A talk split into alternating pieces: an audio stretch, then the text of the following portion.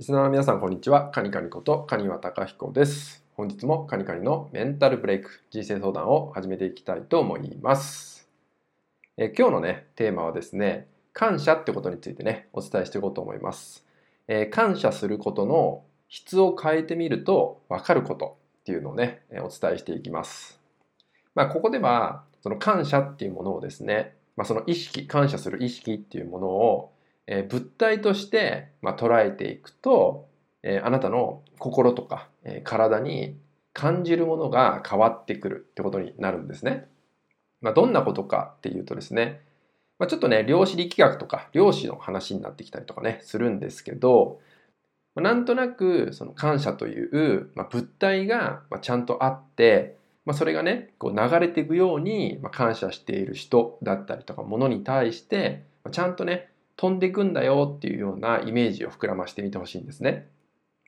で、実際にあなたが、じゃあ感謝っていうのを、まあ、できれば感謝って一日の終わりに必ず1個はしてほしいっていうのがあるんですけど、じゃあそのね、終わりに感謝をしてみるってことをね、まあ、していただきたいんですけど、その時に何か感謝できる人っていうのが浮かんできた時に、その人に対して、まあ、今日こんなことが感謝できた、ありがたいなって思った時に、その思った感謝というものを、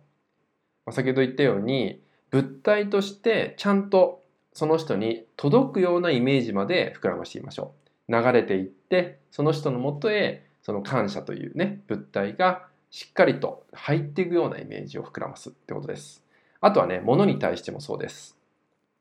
え実際にパソコンとかをね、日頃から使っている方とかね、まあ、多くの方はスマホをね、普段から触っていると思うんですよね。でそれがあることによって、まあ、いろんな情報を手に入れることができたりとか、まあ、仕事がはかどったりとかっていうのがあると思うんですけどでそういう自分が当たり前のように使っているものに対しても、まあ、感謝って必ずあると思うんですよ。でそれをあえて意識してその、まあ、スマホだったりパソコンってものに対してあなたの心の内側からその感謝ってものがしっかりと飛んでいくようなイメージを膨らましてみるそしてそのパソコンだったらパソコンにそれがしっかりとこう馴染んでいく入っていくようなイメージまで頭の中でしてみましょう。その後にあなた自身がどう感じるか心の中の状態、えー、体全体の状態はどのように感じ取れるのかっていうとこまで、えー、見ていただくともしかしたら普段普通に感謝してるってことが、えー、もっともっと体に感じたりとか心の中が広がるような感じがしたりとか、まあ、少しね抽象的な話にはなってしまうんですけどえー、大きな変化を感じられる方もいると思うのでね、まあ、ぜひ今回お伝えしたような